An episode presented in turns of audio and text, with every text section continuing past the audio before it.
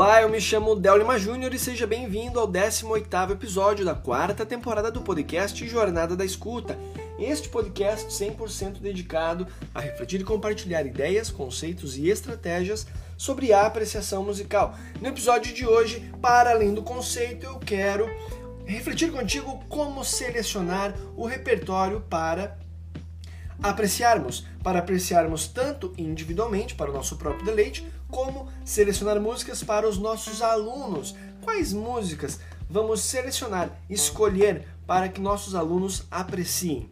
E você que me escuta agora, se for um aficionado por música e busca cada vez mais conhecimento para aprimorar e enriquecer a sua experiência auditiva musical, essas dicas serão bem é, bem interessantes, bem pertinentes, e caso você seja professor, essas é, mesmas dicas serão balizadores de suas futuras aulas de música, direcionado então à prática da apreciação musical, caso você assim deseje aplicar esta estratégia que eu vou compartilhar contigo. Na verdade, é o seguinte: por onde começamos para selecionar música? Quais as músicas certas para nós selecionarmos? e apresentarmos aos nossos alunos ou para o nosso próprio deleite. E eu costumo é, reforçar a ideia de que a melhor música para você começar a sua prática de apreciação musical é a música que você está habituado a ouvir. Por quê? porque é uma música que você já tem certa intimidade, você já ultrapassou as camadas da, dos estereótipos, ou talvez você ainda flerta com os estereótipos, mas o fato é que você já criou uma relação com essa música, com essa escuta, certo? Isso na perspectiva, isso indiferente da perspectiva se é na prática docente, na apreciação musical ou se é do do deleite próprio, para deleite próprio. Então, buscar a música que estamos habituados a ouvir. E isso infere, claro, no que os alunos estão habituados a ouvir. Uma rápida conversa com os alunos para diagnosticar o que eles estão habituados a ouvir é uma boa estratégia. Uma boa estratégia também é você pegar e escolher as músicas, digamos assim, hits da parada isso, as músicas que estão, digamos assim, bombando, tá certo? Então você escolhe essas músicas que estão circulando pelas rádios, pelos programas de televisão. Por quê? E porque é muito provável que a maioria já tenha ouvido em algum lugar a música, então não será uma música de todo estranhamento, tá certo? Que a intimidade, a relação criada talvez não não seja das melhores, mas é muito provável e é muito provável mesmo que essas pessoas, incluindo você, já tenham ouvido essa música.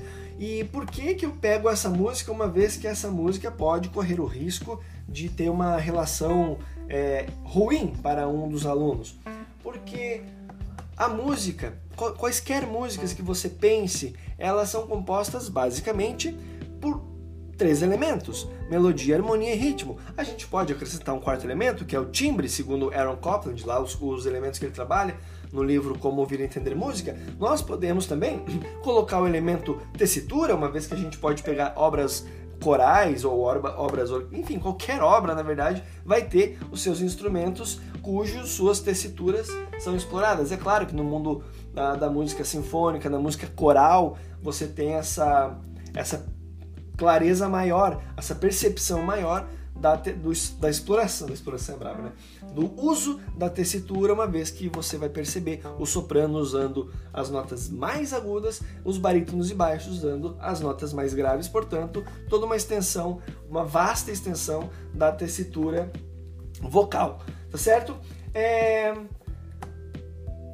Partindo do pressuposto que as músicas têm os mesmos elementos, melodia, harmonia e ritmo, e acrescentando timbre, tessitura, textura e por aí vai, mas pegando os três elementos, melodia, harmonia e ritmo, nós temos já matéria-prima, nós temos já uma matéria-prima para ser trabalhado na prática da apreciação musical, indiferente de qual seja a música.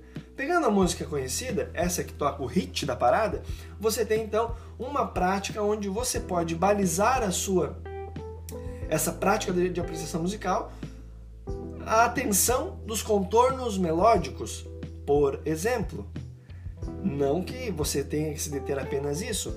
Se for uma canção, temos a letra que é indispensável à percepção de qualquer pessoa. Tem uma pessoa contando uma história ali. E é inevitável que nós nos não nos envolvamos com essa com essa letra. E aí, o fato, envolvamos, tá certo isso? Envolvamos ou envolvemos?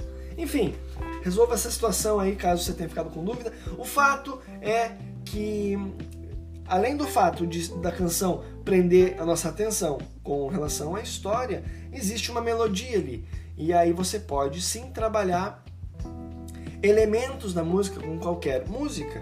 Por isso que eu sempre vou recomendar, sempre não digo, mas a priori vou estar comumente remendando, remendando, recomendando que você inicie a sua prática de apreciação musical para consigo próprio ou para com seus alunos com a música que você já está ou eles já estão habituados a ouvir.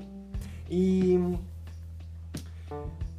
e qual a segunda melhor música? A segunda melhor música é uma música correlacionada com essa realidade auditiva. Ou seja, pegar uma música desse mesmo gênero que você iniciou e só que de um, como posso dizer, um repertório underground, um artista underground. É, você está pegando uma canção pop, você pega uma canção pop, sei lá, de 30, de 30 anos atrás, você pega uma canção pop de um outro continente e aí você está dialogando agora com uma perspectiva diferente, porque você está no, no, mesmo, como eu posso dizer, na mesma linguagem, só que numa, numa, num contexto totalmente diferente. Porém, você vai encontrar melodia, harmonia e ritmo. Os três elementos básicos estarão é, estarão presentes nessa prática. Então você já tem aí também conteúdo, material para ser trabalhado. É, lembrando que aqui eu estou falando de como selecionar o repertório, tá certo? Então se você vamos supor, adora canções, agora para o deleite próprio, adora canções, que tal procurar canções em outros idiomas, em outros países, em outros outras épocas? É muito provável que isso não seja tarefa difícil para você e que busca para deleite próprio. Mas para com seus alunos, essa prática certamente, essa, essa estratégia de buscar as canções é, que pertence a essa primeira experiência, no caso canções, e buscar em outros é, continentes, como eu mencionei, certamente enriquecerá e, é claro, causará um certo estranhamento. Mas é bastante, bastante pertinente é, causar esse estranhamento dentro dessa mesma perspectiva da música outrora escutada e apreciada, tá certo?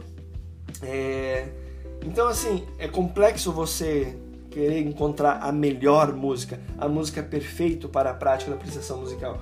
Algumas pessoas defendem que o repertório tem que ser altamente eclético para possibilitar um enriquecimento cultural vastíssimo, mas na verdade o que eu acredito e defendo é que a prática da apreciação musical ela tem como efeito colateral esse enriquecimento cultural, mas a priori o que é preciso entender é que a prática da apreciação musical é uma prática que demanda essa atenção, essa concentração por parte do apreciador, essa entrega, portanto. E mais importante de quais músicas você escolhe apreciar é o seu nível de entrega, é o seu nível de construção de relacionamento com essa música.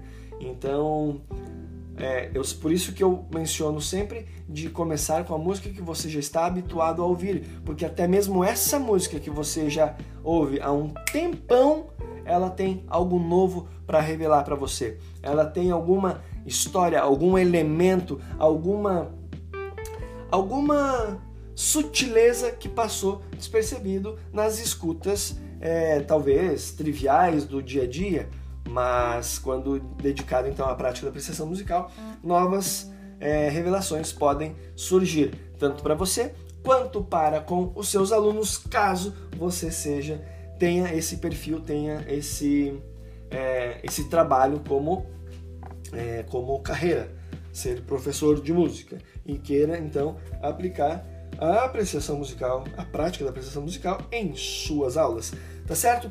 Então era isso. Muito obrigado pela sua atenção, pelo seu tempo aqui comigo. Eu espero que eu tenha contribuído com as suas perspectivas com relação à escolha do repertório para a prática da apreciação musical, tá certo?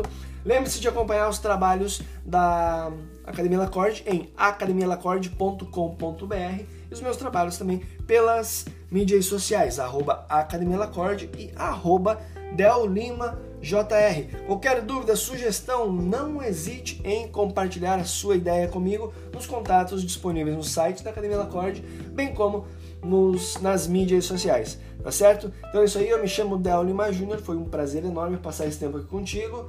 Fique bem, tenha um excelente dia, uma ótima semana e nos encontramos no próximo episódio. Um forte abraço, tchau!